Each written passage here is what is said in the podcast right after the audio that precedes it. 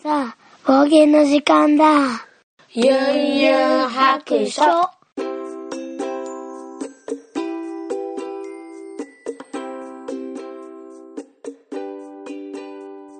この番組はドラクエ好き絵描きユンユンが面白そうなことは何でもやってみようをモットーにこの世界を楽しみ尽くすネットラジオです。はい、出発。よいしょ。聞いてみそらしいユンユン白書始めたいと思います。さあ、今からですね、えっ、と、今日は友達の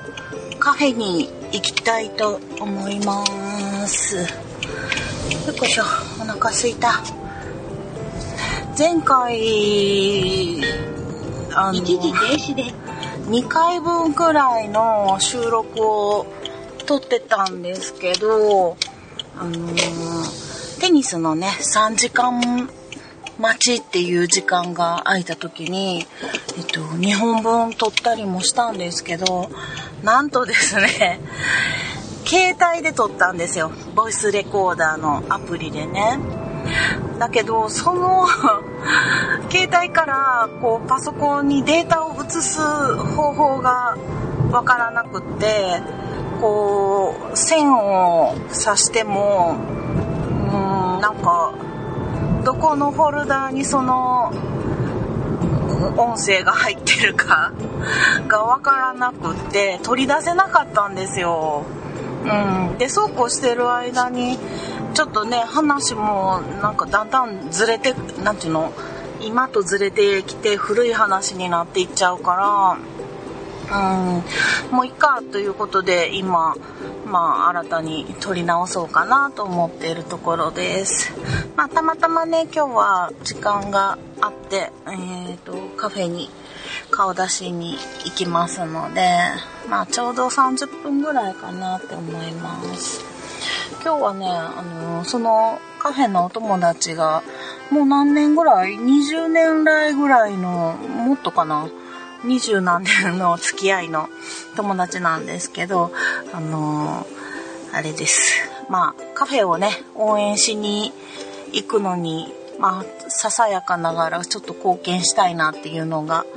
あるのと、あと、昨日ね、友達が誕生日やったので、誕生日プレゼントを持っていきたいなと思ってます。はい。っていうのも、あの、えー今ハマっているね、多肉植物の寄せ植えを思い切って買ったんですよ。あの、私がすごく好きな多肉植物の、えっと YouTuber さんがいて、まあ、本業は YouTuber じゃなくて、まあ、多肉販売だとか、うんと多肉の、えっと何やろうあ寄せ植えの教室されたりとかしてる人がいるんですけどすごいねその方のあの寄せ植えがすごい好きで一回買いたいなと思ってたんですけどなんかこうきっかけがなくってで今回あの2つ注文してその1つをプレゼントにしようと思って、うん、でもう1つはね自分用に家に置いてきました。やっぱり可愛いですね。でそれとまあおまけ的に自分のあの作ったツナ缶のね空き缶をリメイクしたやつに寄せ植え自分家の多肉をあの寄せ植えしたものをおまけにつけてうんまあお家で飾ってもらってもいいしお店に飾ってもらってもいいしと思って持っていこうと思います。相変わらずね毎日多肉と戯れて。過ごす生活をしてますけども。えっ、と今日は、えっと前回が模写の話をしたと思うんです。グリッド線を引いてうんとまあ、一マスずつ鉛筆で写してって、で、完璧に似せてから、あの、ペン入れをして、っていうところまでをやったかなと思うんですけども、少しね、あの、タイムプラスっていうやつで、動画みたいな、早巻きみたいなやつで、えっと、ツイッターにも上げてあるんですけど、あのー色塗りに突入しました。まあ、今何をやってるかっていうと「風の谷のナウシカの」えー、ポスターを自分で作っちゃおうということで、えー、ポスターを模写をしております。まあ、ネットから拾ってきたねポスターの画像を印刷してで正方形になるように縦縦横横に、えー、線を引っ張ってで全く同じ数の線の数で、えー、幅は紙に合わせるんですけどその水彩紙の方にも同じグリッド線っていうものを引いてでマス目を一つずつこう合わせていくんですね。で今そこまでやってほんでペン入れ、まペンもね前言った通りあのー、呼吸を合わす 方法でね。であの、模写っていろんな方法があっていろんな考え方があるので、まあ、決してこれがねあの完全に完全版ということではなくってまあもちろんあのグリッド線引かずに目で見てそっくりになるまで書き直すっていう方法もあるしもういきなりペンで書いてしまってまあ書き直しできひんようにして挑むっていうのもあるやろうしこう似せなくてもいいよっていうのもあるんですよね。うん。だからその、あの、方法っていうのはいろいろあって、まあ、ゴールが、どうやったら自分に、こう、メリットが、どんなメリットがあるかっていうのを考えて、選ぶと、方法を選ぶといいんちゃうかなと思います。私はもうグリッド線で、えっ、ー、と、やるタイプの結構これがね、あのー、対策になっちゃう、なっちゃう？対策になるんですけど、大きいサイズでね、なるべく写し取ろうと思うんですけど、これがね、結構、まあ時間がかかるというか、こう、結構気力と体力を使う、あのー、感じで、で、目で映してやるっていう方は、まあ、あの、あんまり見なくてもいいわぐらいの軽い気持ちで、ね、模写するっていうのはもう、あの、日常的にやるタイプのやつで、グリスト線のやつは、もう完璧に似せ、寄せていく似せていく限りなく100%に近づけてるっていうやつでこっちがやっぱりすごい神経使いますね。で色塗りに入ったんですけどもまずはどういう方法でやるかっていうと今回はナウシカのポスターでえっ、ー、とまたブログの方にもねそのやってる途中の画像とかを出そうと思うんですけどもその、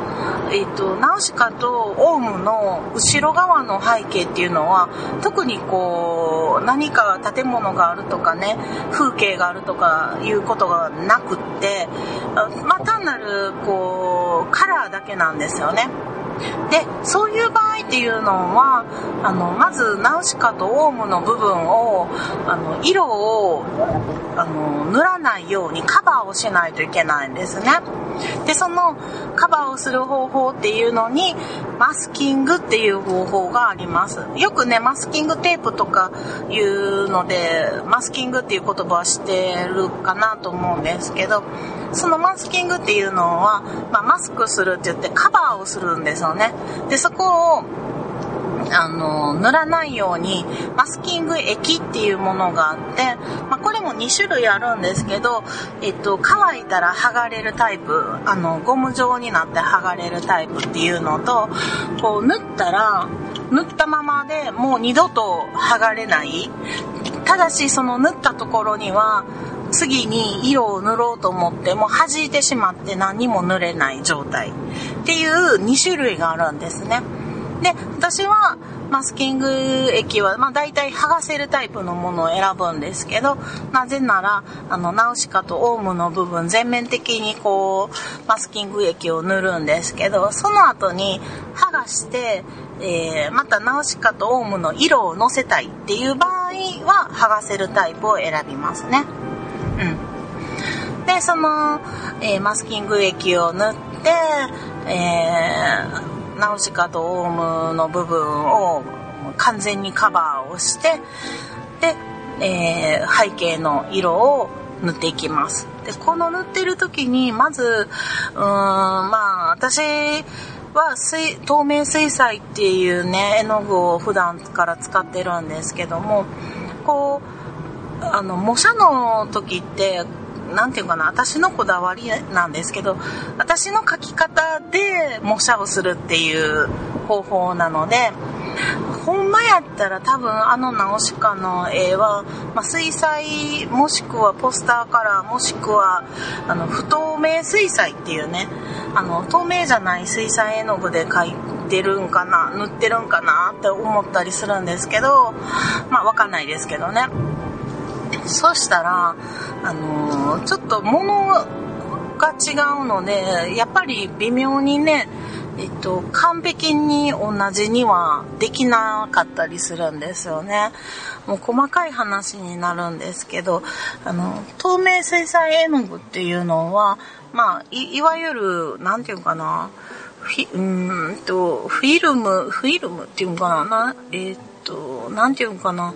あの、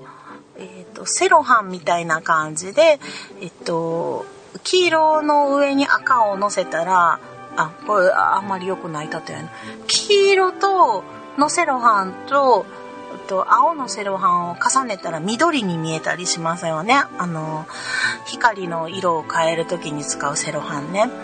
そういう感じで、あの、片方の色がもう片方にも影響するっていうものが透明水彩絵の具なんですね。で、もう一つ、えっと、図工の時間とか、ちっちゃい時から慣れ親しんでる不透明の水彩絵の具っていうものは、折り紙やと思ってください。黄色の折り紙の上に青い折り紙を乗っけても、あの、黄色にはならないですよね。緑にはならないですよね。そういう感じで、上に乗った色が、あのー、なんていうかな、下の色を透過しない、うん、上の色が優先的に見えてくるっていう絵の具ですね、まあ、もちろん不透明でもかなり薄めたりしたら透明水彩みたいにはなるんですけどちょっと光のこう反射的にこう透明に見えなかったりとかその光の粒の大きさとかねそういうのが関係してくるみたいなんですけどでこれまた詳しく言うと透明水彩の中にも不透明よりと 透明よりと中間とっていうのにねあの分類されてくるんですよね。もうこれすっごい細かい話なんですけどね。うん、それは全部絵の具のこうあの買った時についてくるなんかこうカラーチャート的なそういうやつにね記号として書いてありますね。まあ、それを知ったからって、何て言うかな、あのこれに、ここにはこの色を塗られへんとかね、そういうことはないんやけれども、あの使って、いろんな色を使ってるうちに、あ、この色なんかこう、濁ってくんなとか、なんか粒子が粗いなとかいうのは、まあそういう不透明よりの透明水彩絵の具なんだろうと思いますね。はい。なんかすごいちょっと、あの詳しい話をしてしまいましたがまあそんなわけであの模写をして色を塗る時にあのたとえ油絵のあの模写をしたとしても私はいつも使ってる水彩透明水彩絵の具とペンであの描くっていうことをやってます。うんまあ、あの、いろいろね、学ぶことがあるので、はい。まあそれが絶対正しいわけではないですからね。うん、で、ナウシカと、えっ、ー、と、オウムをマスキング液で、えー、塗って、で、乾かすとゴム状になって、手でこすったり、ラバーでこすったりすれば簡単に剥がれていくので、うん、あのー、綺麗に、えー、塗っておきます。で、そこをカバーした上で背景に入るんですけど、背景はまず水をたっぷりとガーッと塗ります。で、そこに濡れてる間に、えっと、ウェットインウェットっていうね、濡れた上に濡れたものをのせるっていう方技法なんですけど、あの、先に、あのー、背景に使う色を全部出しといて、まあそれもたっぷり出しといて、今回やったら出した色的には、うんと、まあブルー、まあ、えっと、いろんなブルーの中から一つ選んでそれを大量に作っとくっていうのと、まあ、黄色とオレンジと少し赤と紫とぐらいかな。で青の中でもブルーは、えっとえっと、薄いブルーと濃いブルーと2つ、うん、大体作りますね。空を塗る時とかもね。うん。でそのまあ5色ぐらいを、えー、出しといて。で水を塗った後に素早く、うんと、にじみをさせる。うん。まあ、塗るというよりは置いていくっていう感じがいいかもしれないですね。でこのぼかしがね、ぼかしとかにじみっていうのが私が普段あまり使わない技法なので、まあ言い訳なんですけど、なかなかそっくりにするのが難しい。難しかったもん。うん。で、あの、ここで大きなる失敗をしたのが、うんと、水彩紙ね、10号の、15ちゃん、F10 の、うん、55×60 センチぐらい、まあまあ大きいんですけど、うん。髪がね、風邪ひいてたんですよ。もう、塗るまでね、あの、風邪ひいてるかどうかわかんないんですよね。で、水を塗った時にも、ああ、しまったってなったんですけど、まあ、結局、えっと、ムラになるんですよ。で、風、神が風邪をひくっていうのはどういうことかっていうと、水彩紙っていうのはあの動作って言ってにじみ止めっていう加工がされてるんですね。でそれによってあの紙に吸い込まれていくあの加減をしてるんですけどそのあの動作っていうものが長年、まあ、湿気にやられたりとか、長時間起きすぎてたりとか、まあ、あの、保存状況が悪かったりとか、まあそういう場合に、と、その動作が取れていくんですよね。っていうか、紙にあの染み込んでいくというかね。だまあその部分に限っては、あの、にじみ止めの効果がなくなってしまうんですよ。でそうなると、あの、どんだけ取り繕っても、ムラができるんですよね。で、ちょうどそのね、まあ、だ、大体その、あのー、風邪をひく場所っていうのは、まあ、神の周り側、周りから、あのー、なるんですけど、あのー、ちょうどナウシカの空の部分ですよね、に、うん、あの大きな村がね、できてしまったんですよ。ショック。うんで、それが最初から分かってたら、まあその紙はもう使えないっていうことで使ってなかったんですけど、まあ、今回はもうそういうことを、あの、調べずに、あの、使ってしまったので、もう取り返しはつかないんですよね。うん。まあ、この後、まあ、最後まで塗って、えー、その村の部分をうん、もうほんと最終手段としてはちょっと色鉛筆で、えっとその他の青との部分の差を少しなくしてあげるっていう方法ぐらいですね。ただ私に限ってはあのデータ化した後にですねなんと私実は、えっとグラフィックデザイナーをしておりましてですね。なんとですね、画像加工ができるんですね。えへへ。うん、なので、まあデータ上はもう模写じゃなくなってくるんですけど、あの ちょっと、うん、画像加工しようかなってちょっと思ったりしてます。はい。まあできる限りね、原画で模写、色の模写っていうんですかね、色も近づけていきたいなとは思っているんですけれども、まああの、あの、風邪ひいたところだけはまあどうしても、うーん、まあ無理ですね。はい。まあ、あと何枚か残ってるんで、ちょっとその、風邪ひいた紙、あの使ってしまうのにちょっと風をひいてない場所を切り抜いて使おうかなと思ってるんですけどね。いやー失敗したな まあちょっとかなりテンションが落ちてしまって、模写のこう、あれが、速度が遅くなってますけど、まあなんとか今月中、うんと、7月中にはまあ仕上げようかなとは思ってます。今ね、ちょっと仕事が忙しくなってきたので、うん。あの、ちょっと落ち着いてね、後半ぐらいになると、ちょっと、うん、本格的に塗れるかなとは思ってるんですけど、やっぱり色塗りは苦手なので こう、後に回したくなってしまいますね。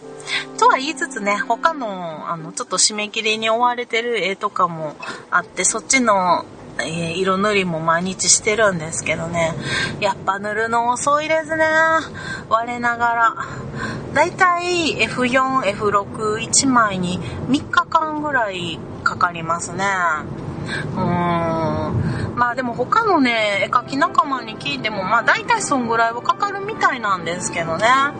うん。だけどなんかやっぱり、うーん、あの、このコロナの影響で皆さん、あの、仲間も結構家にいる時間が多くて、絵ばっかり描いて色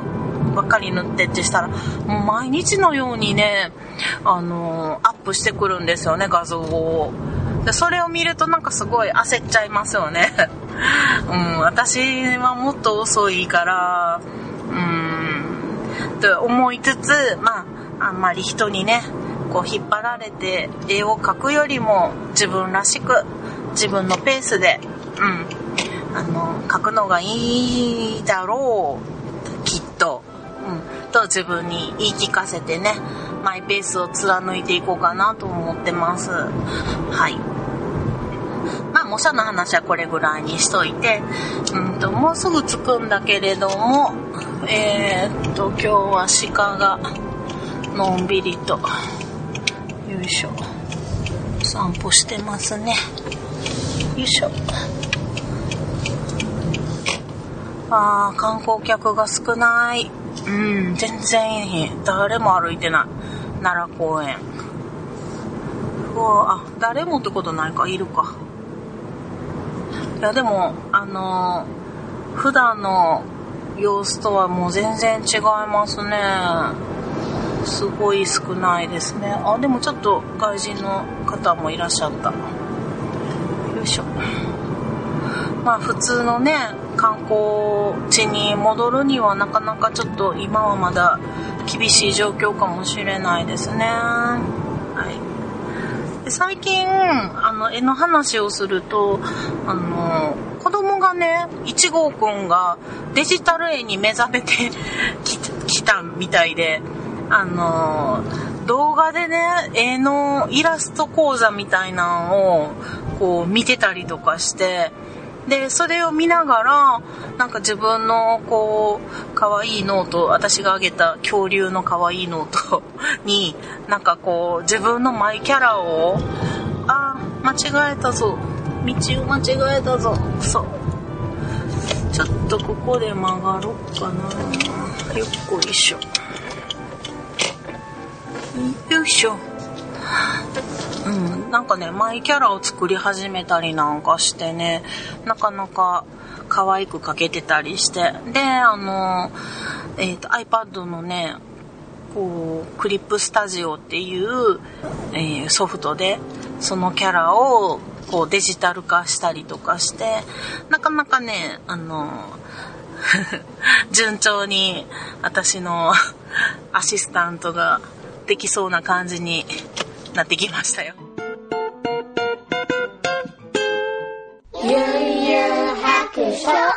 急にね、終わった感じになっちゃいましたけれども、実はですね、あの、今、もう自宅に帰ってきて、えー、これからハッシュタグを読もうかなと思っているんですけども、あの、その後ですね、えっ、ー、と、駐車場に入れるのに、もうかなり失敗しまして、なかなかね、駐車場に入れなくって、大きくね、ぐるーっと一周して、また10分ぐらい走って、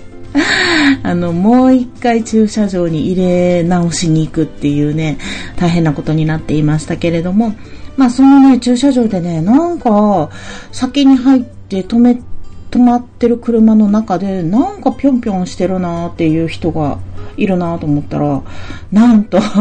また別の友達がたまたま偶然ね、同じカフェに行くのに同じ駐車場に止めて、あの、ああ、ユンユン来たっていうのでね、すごい車の中から手を振ってくれてたっていうね、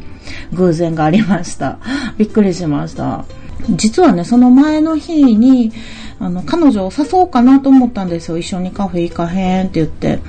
だけど、最近ちょっと仕事が決まったってツイッターで言ってたし、まあ、もうね、新しい職場に行ってるだろうなと思って辞めといたんですけど、まあ、まさかのその職場がちょっと、えっと、出勤日がずれて、で、あの、ハローワークに行った帰りにそのカフェに寄ろうとしたところやったらしくって、まあ偶然が重なってよかったですね。で、一緒に二人であのカフェまで歩いて行って、まあ存分にあの、喋ってきたっていう感じですね。はい。久々なんか、外のね、カフェで、お友達たちと喋るっていう空間を味わえて、ちょっと、うん、かなりストレス解消になりました。はい。えー、それでは、ハッシュタグ読んでいきたいと思います。えー、6月25日の体調の悪い隊長さんからですね、ちょっと遅くなってごめんなさい。えー、400、213回、214回、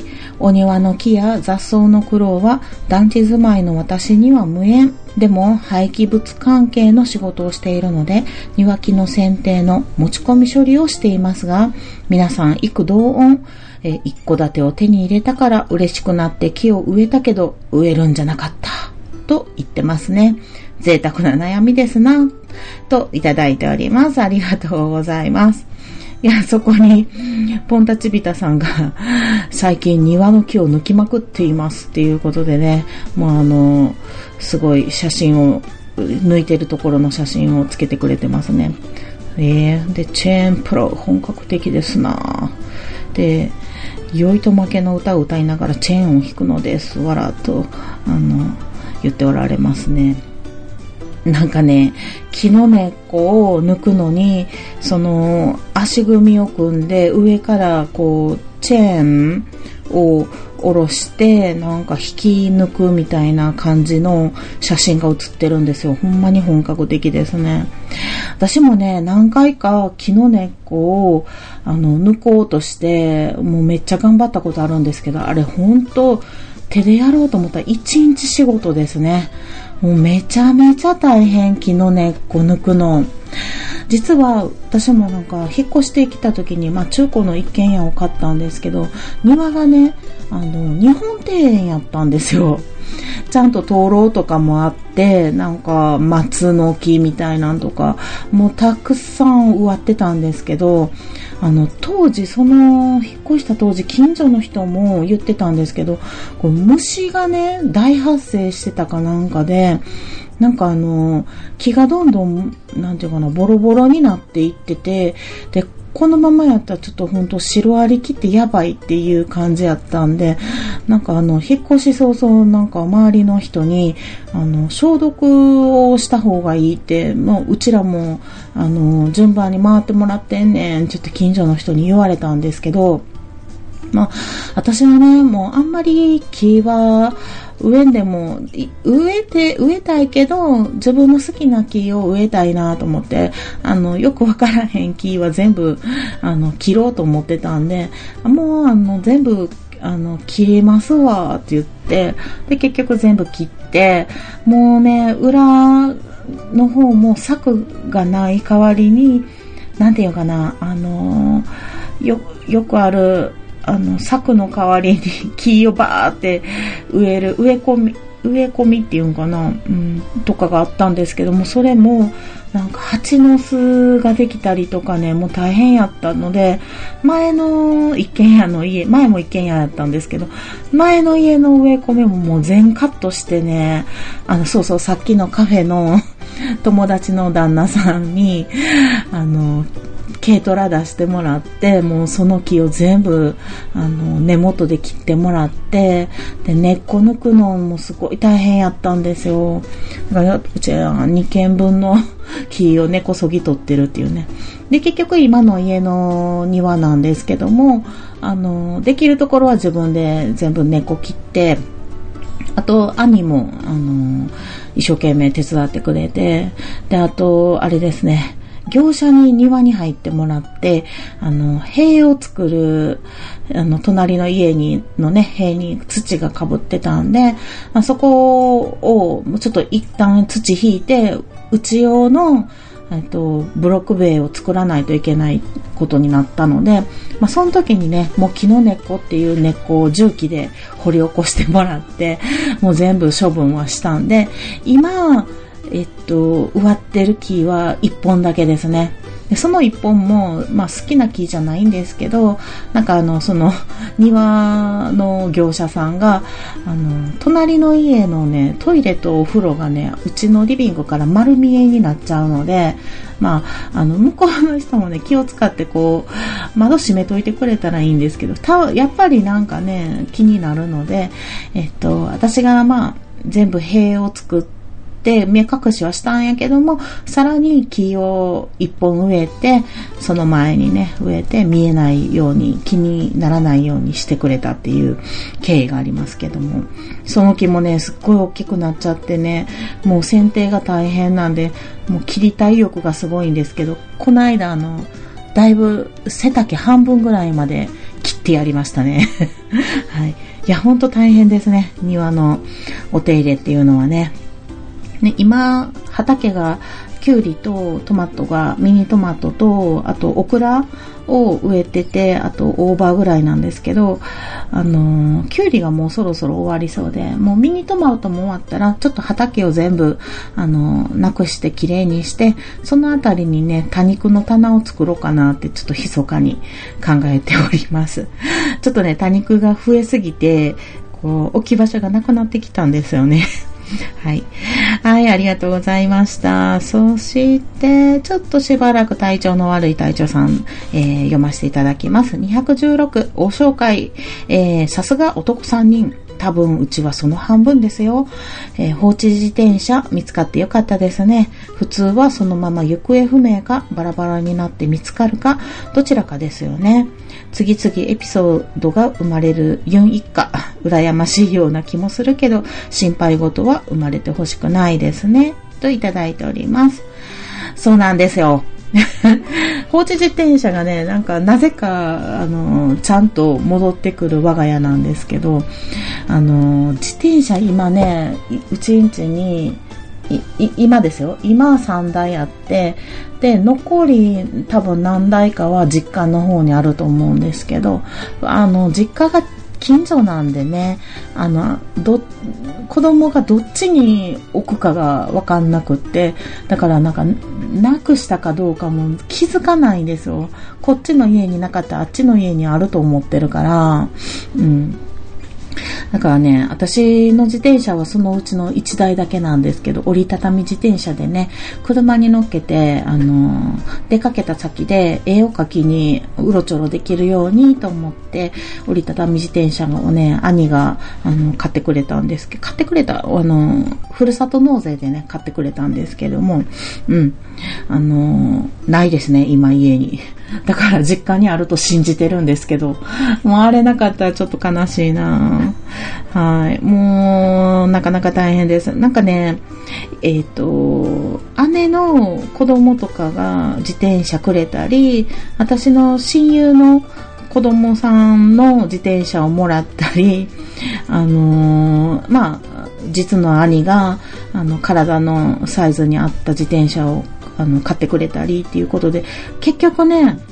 うちにある自転車、すべて、あのー、買ってないですね。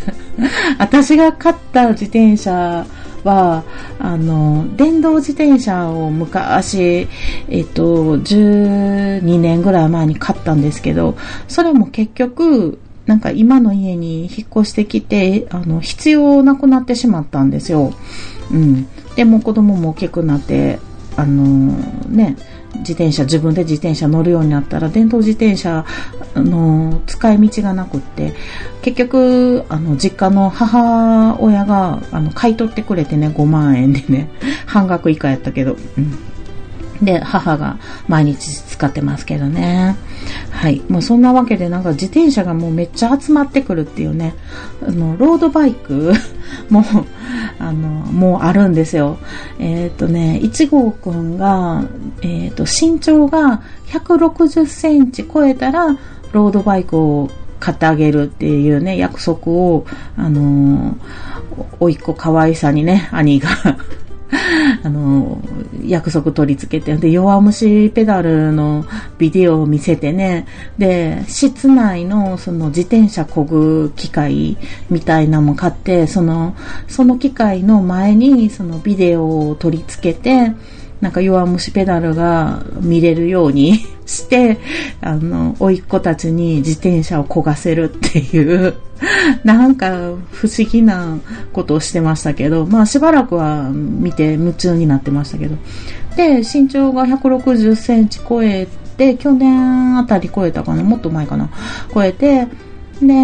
ロードバイクを、あのー、これも多分ふるさと納税納税やと思うんですけど、うん、あの、あって、で、最近春ぐらいに組み立てたんかな。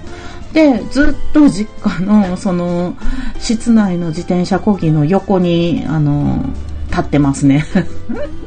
いつデビューすんやろ、これ、みたいな。うん。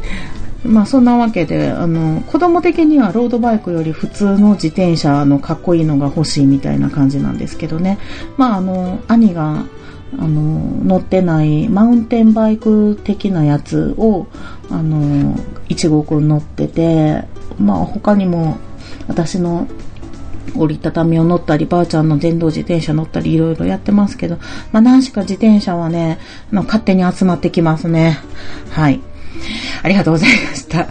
もうね、ネタが多くって。はい。そして、えー、体調の悪い隊長さん、217回。100万円の妄想会。あらゆる夢、物欲を聞いたような気がする。えこうしてあれこれ考えている時間が楽しいんですよね。ああ、夢が広がるといただいております。ありがとうございます。そうなんですよ。あー、楽しかったですね、妄想はね。そして、それから、だいぶ経って、何週間後かな ?2、3週間後かな？あの、申請を出して、無事に、あの、給付金が出まして、えー、100万円、私の口座にババーンと振り込んでもらいました。やったー はい。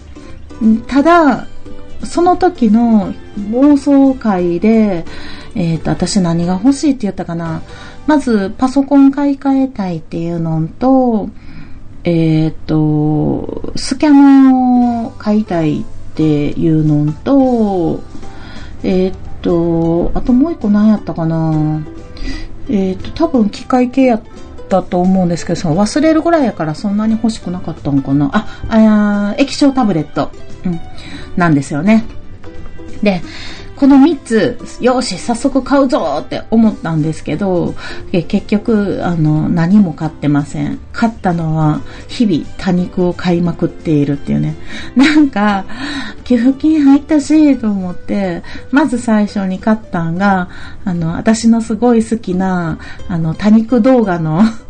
あの、方の、えっ、ー、と、寄せ植えを販売してらっしゃるんですけども、まあ、いろいろ他にも販売してますけど、その寄せ植えとリメイク感がめっちゃ可愛くって、それをね、やっぱり一回ちょっと手に取ってほしいなと思って、で、その時のね、友達の誕生日も重なったんで、それを一番に買いましたね。で、それ以来、まあこれと言って、まあでもちょっと財布の紐はちょっと緩んでるかな。まあ、経費をね、いろいろ使いたい、使わんなん、使いたいっていうのもあって、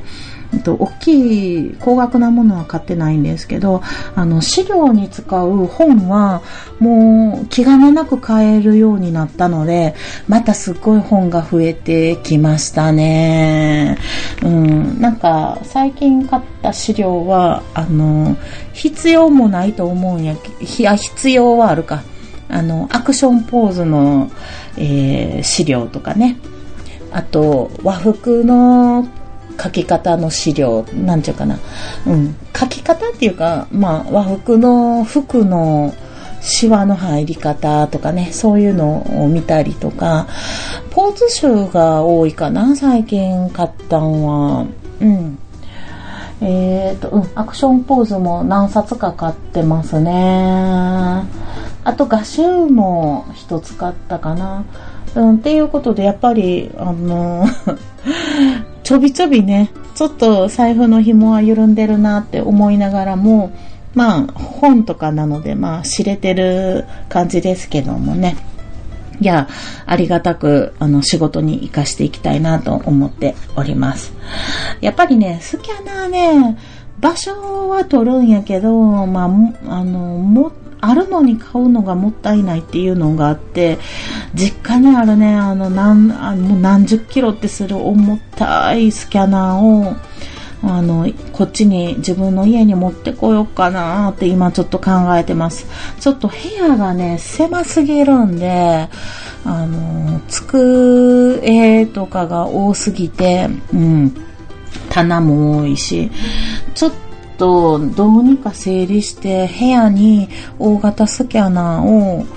えー、持ってきたいなと思ってるんですけど、まあ重たいんでね、ちょっと今度ジョンがあの帰ってきた時にでもちょっと相談して息子とあの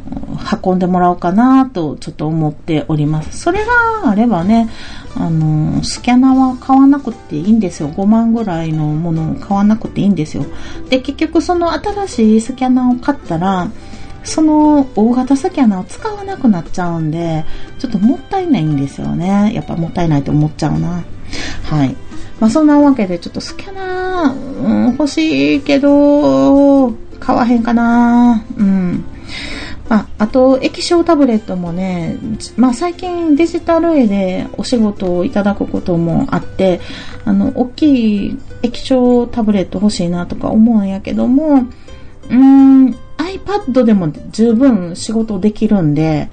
まあ今すぐではないかなと思ったり、でも今しか買えへんよなとかね、いろいろ思ったりするんですけど、まあちょっと要研究ですね。はい。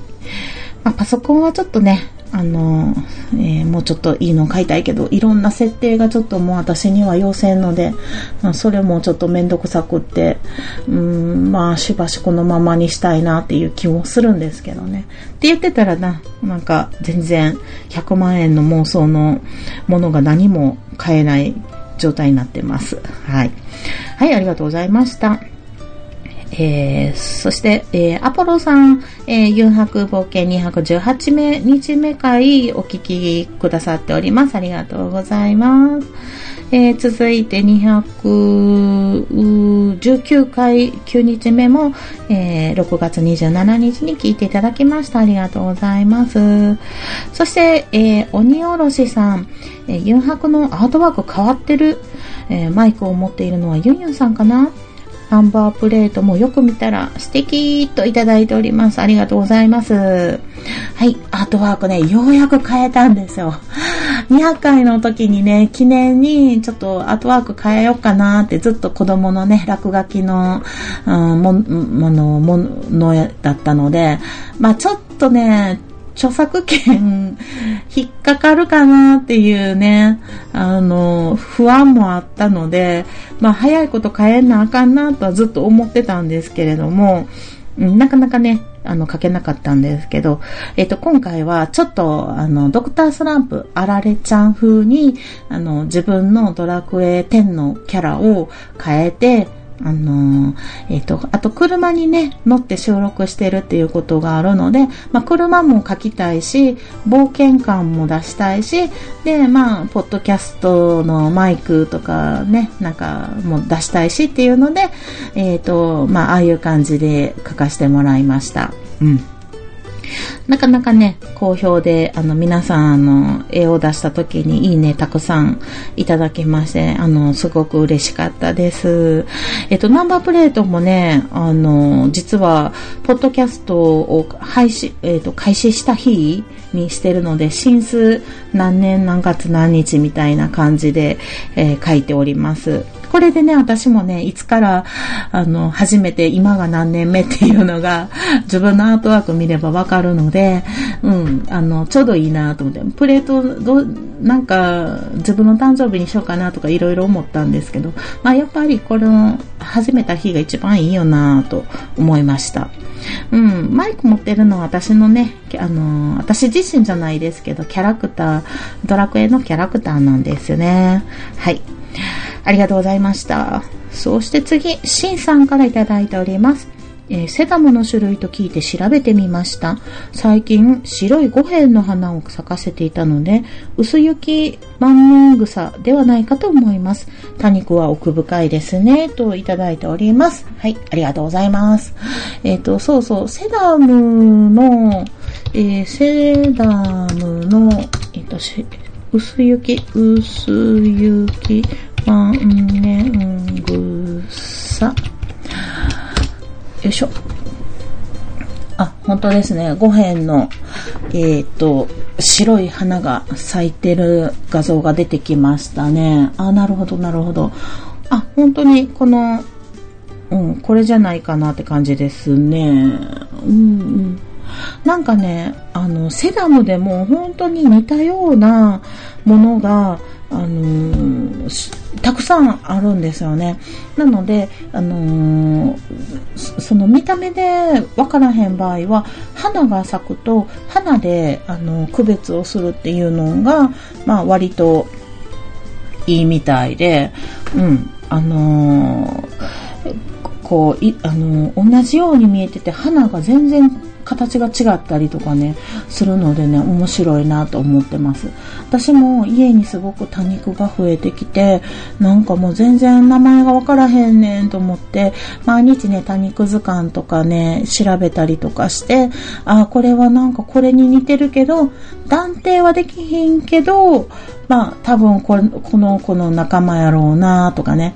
そういう感じで、あのー、納得しています。なるべくね、名前のついてない多肉は買わんとこうって思ってたんですよ。やっぱりね、あの、絶対これってわかる、普及集とかやったらわかるんやけども、あの、やっぱわからないやつっていうのはわからないまま管理するのがいいらしくって、ちょっと調べて、これやろうって決めて、それに自分が決めてしまうと、あの、まあ、まあ、特に販売者とか、まあ、例えば YouTuber さんとかが、もう、まあ、これ絶対これやろうって決めて、結局違う場合があったら、それが人に行き渡ったりとかしたら、またそれが広まってしまうので、やっぱりわからないのはわからないままで管理して、で、えっと、わからないって言って人にあげるとかね、しないといけないっていうのをね、YouTube で言っておられましたね。うん。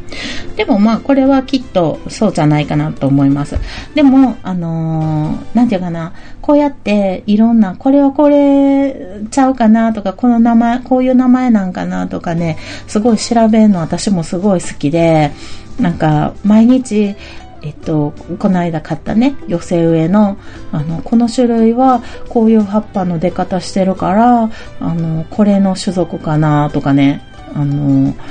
えっと、調べたりしながら夜寝床について、ついてます。まあ、あの、ちょうど枕元に食、あの、多肉図鑑を置いてるので、毎日ね、多肉の図鑑を眺めて、あの、眠りについてますね。いや、楽しい。はい、ありがとうございました。えー、そして、おかよちゃんからいただいております。お久しぶりです。えー、ないなら書けばいいじゃないとさらっと言えるユンね、かっこよすぎる。えー、模写について、鬼滅の刃張りの呼吸の話勉強になります。完成楽しみにしてますす。冒険220日目拝聴ということでいただいております。ありがとうございます。はい。あの、模写のすすめっていうことでね、前回お話しさせてもらったんですけども、えっと、まず最初に言っとかないといけないのが、あの、模写は、あの、グリッド線引いて、その一マスずつ完璧に写して、清書してっていうのが、正しい模写の方法とは限らないないんですよ。あの、いろんな方法があるのでね、私はまあたまたまその方法を年に、まあ2回3回ぐらいかな、2回ぐらいかな、あの、時間をかけてやるっていうのを練習のためにやってるんですけど、まあ普段はね、見よう見まねで見た目だけで模写をするっていう方法の方が多いですね。あの、ま、あの、日常的にやるにはそっちの方がいいと思うんですけど、たまにね、グリッド線とかでやると、なんかもうめちゃめちゃなんていうのかな、普段手癖で書いてるっていうのがわかるんですよ。うん。で、ちょっとこうリセットされて、人の、その人になりきって書くっていうんかな。まあ、なんか表意して書く的なね、気持ちになって、あ、だからここにこういう隙間が生まれるんやなとかね、あ、ここで線を入れたらこういう効果があるよなとか、なんか気づくことがやっぱり多いんで、まあ、手癖に慣れてきたなと思ったら一回この方法をね、あの、してみるのもいいんじゃないかなと思います。はい。呼吸を合わせてみてください。はい。そして次、巻貝さん、えー、冒険220日目、とても深い感銘を受けました。絵画だけではなく、アートにとって呼吸は肝だと感じています。合わせたり、出したり、生んだりと底辺にいつも感じる呼吸、えー、そのリズムは生きること全般に応用できるのではと思います。巻貝さん、ありがとうございます。相変わらず深い読みをしていただきまして。ああんまり、あの、私、もうそこまで、あの、深く考えてはなかったんですけど、まあ、呼吸は肝だと。なるほど。なるほどですね。うん、合わせたり出したり、生んだり、うん。なんかこう、深い、なんていうかな、アートに関しての深いなんかこう、感銘なんかそういう感銘を受けてる巻貝さんになんかちょっと私が、あのー、感銘を受けますね。なんていうのかな。すごい、こう、アンテナの鋭い方だなと思いました。はい。私も見習ってね、ちょっと、あの、日常的に 呼吸を大事にしたいと思います。どういう返しや はい、ありがとうございました。そして、アポロさん、7月5日に楽しく拝聴したポッドキャストということで、4泊220日目、えー、入れ、入れていただいております。ありがとうございます。えー、そして、ちゃんなかさん、えー、モシャスの呪文って、モシャするから来てるんですよね、きっと。といただいております。うん。だと思いますよ。うん、えっ、ー、と、モーシャスって私、あのまあ、モンスターなんですけど、多分、あの、ドラクエの10の冒険の者のツールみたいなので、えっ、ー、と、ビンゴがあるんですけど、遊ぶね。その、携帯でできるビンゴで出てくるんですよ、モシャスが。うん。それの存在しか知らないんで、た、モシャスっていう呪文なんかな？あの、モシャスっていうモンスターなんかな？ちょっとわからへんけど、でも多分そうやと思いますね。モシャするから来てて、えっと、た、確か相手の姿、を見せるみたいなことの、えっと、呪文かモンスターかやったと思うんですよね。ちょっと調べてみようか。うん。えっ、と、ドラクエ3の、えっ、と、呪文なんかな？えっ、と、呪文モシャス。で、モシャスの、えっ、と、魔法使いと賢者。ドラクエ3をやってないからな。えー、っと、呪文の特技効果が、よいしょ。もももも、もしゃす、もしゃす、まみむめ。出てこへんな。あれ？あったったった。えー、な、あ、何？えっと、消費 MP12 で 仲間一人に変身する。仲間に変身するんや。へえ、なんか意外。なんか相手、なんか相手のモンスターとかに変身するんかなと思った。もしくはモンスターがモシャスっていう名前で、なんかこっちの味方のこう姿になるんかなと思ったんやけども、まさかの、えっと、自分の仲間に変身するっていう呪文みたいですね。これ、あの、仲間に変身したら、その、なんていうの、特技とか技能とか、こう、あの、例えば自分が魔法使いで、あの、模写数唱えて戦士になったとして、その戦士、丸っぽ、なんていうかな、同じことできるようになるのかなっていうね、ちょっと、うん、私も一日ぐらいなんか、こう、神絵師とかの模写数唱えて 神絵師とかになってみたいな。あと何、もしできるんやったら、何になってみたいかな。うわどうやろう。なんか誰かに一日モシャスで変わってみたいとかあるかな。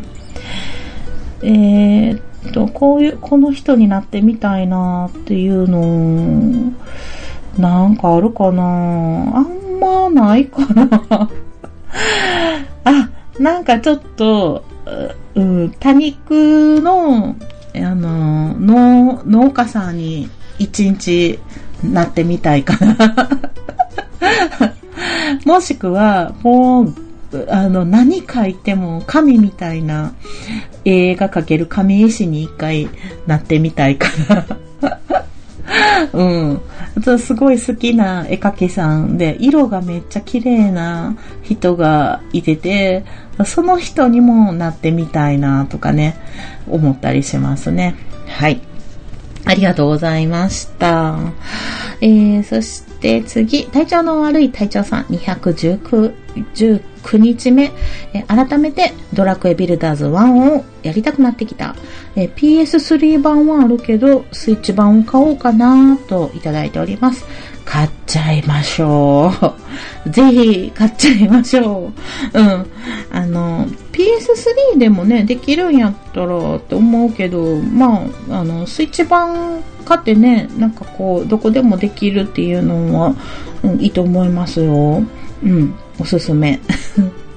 まあ、一度やっておられるので、クリアされたんかななんかあの、私がドラクエビルダーズやってる途中に、なんかどなたかがちょっと、えっと、ボスが、えボス戦がちょっとクリアできんくって途中で放置してるみたいな人がおられたんですけど、もしかしてそれが隊長さんやったら途中で終わってんのかな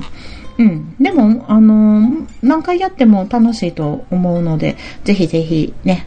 機会があれば買ってみてください。はい、ありがとうございます。そして次、ショコリリス、ショコリリスさんからいただきました。えっ、ー、と、220回拝聴ナウシカを大画面で見ると、絵描きさんはそんなに新たな発見をするんですね。えー、自分なら何も気づかなそう、わら。えー、自分の好きな作品のポスターを描いて作り出すなんてかっこよすぎです。えー、もう一回言います。かっこよすぎです。えきっと雑誌に出てくるようなアトリエみたいなおしゃれ部屋に住んでるんだろうなぁといただきました。ありがとうございます。あー、夢を壊してしまう。けれども、一応、私の部屋は、あの、ドアに、アトリエってフランス語で書いてるんです。自分で書いたんです。あの、ドアにペンキ塗って自分で書いたんです。けど、もう決してアトリエと言えないような、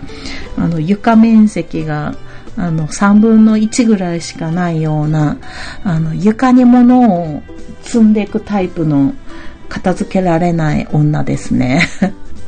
もう、パソコンの周りもだんだんね、壁みたいに書類が積み重なっていってたり、もう、一旦置いとこうみたいな書類がもうめっちゃあって、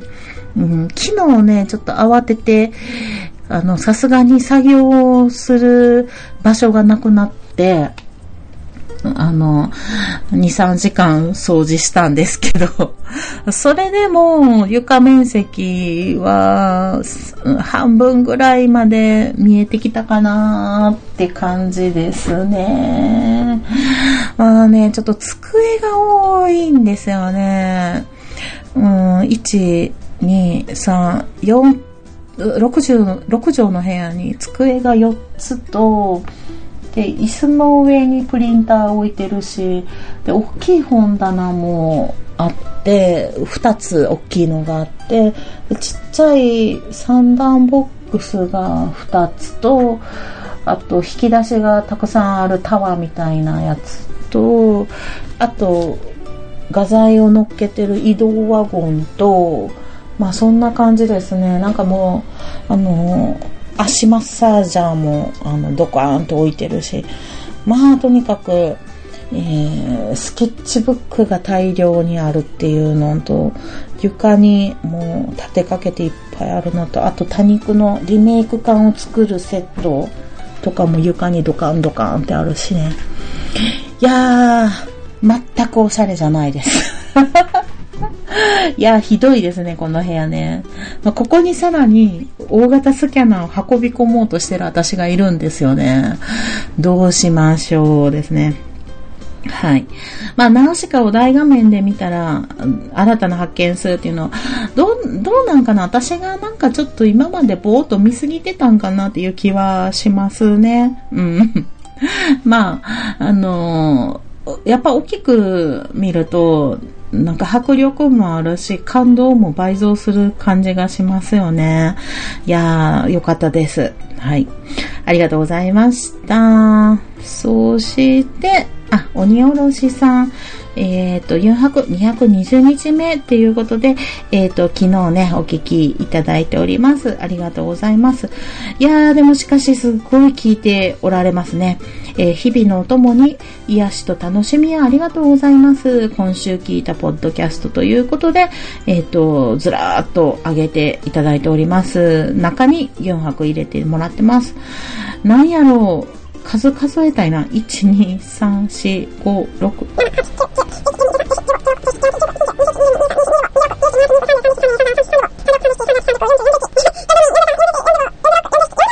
もうちょっと数え違いもあるかもしれんけども、50個ぐらい、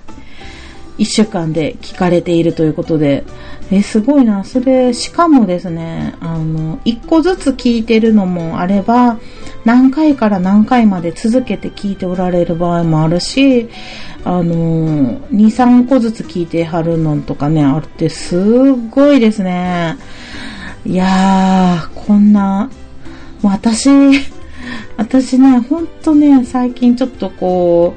う、あのー、サボってるって言ったらあれやねんけども、もうこれはあんまり言うたら怒られるんですけど、あのー、なかなかね、ポッドキャストをね、あの、手が伸びてなくって、あの、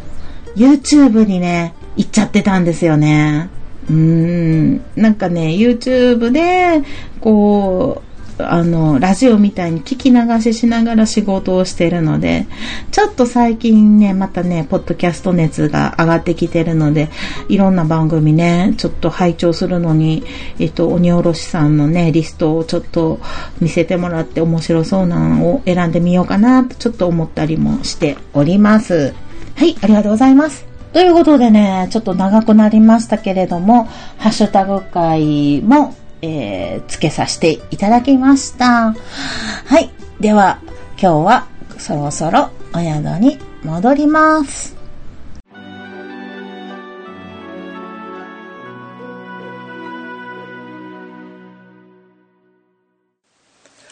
この番組ではお便りを募集しております。ツイッターのハッシュタグで、ユンハク。4はひらがな。白は漢字の白で投稿してください。DM でも結構です。ユンユン白書のブログの方に Twitter のアカウントやメールアドレスなど書いております。ユンユン白書で検索してみてください。